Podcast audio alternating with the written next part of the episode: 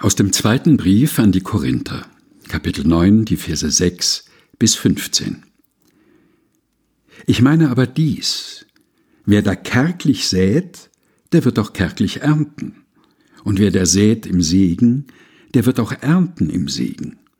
Ein jeder, wie er es sich im Herzen vorgenommen hat, nicht mit Unwillen oder aus Zwang. Denn einen fröhlichen Geber hat Gott lieb. Gott aber kann machen, dass alle Gnade unter euch reichlich sei, damit ihr in allen Dingen alle Zeit volle Genüge habt und noch reich seid zu jedem guten Werk. Wie geschrieben steht, Psalm 112, Vers 9, er hat ausgestreut und den Armen gegeben, seine Gerechtigkeit bleibt in Ewigkeit.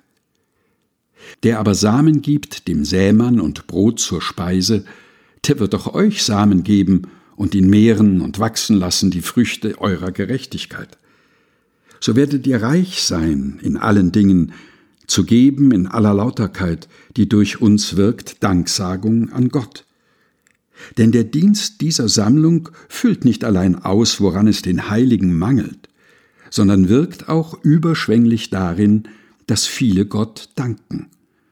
Um dieses treuen Dienstes willen preisen sie Gott für euren Gehorsam im Bekenntnis zum Evangelium Christi und für die Lauterkeit eurer Gemeinschaft mit ihnen und allen. Und in ihrem Gebet für euch sehnen sie sich nach euch wegen der überschwänglichen Gnade Gottes bei euch.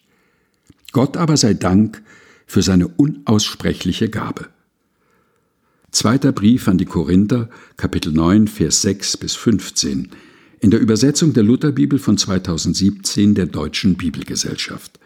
Gelesen von Helge Heinold.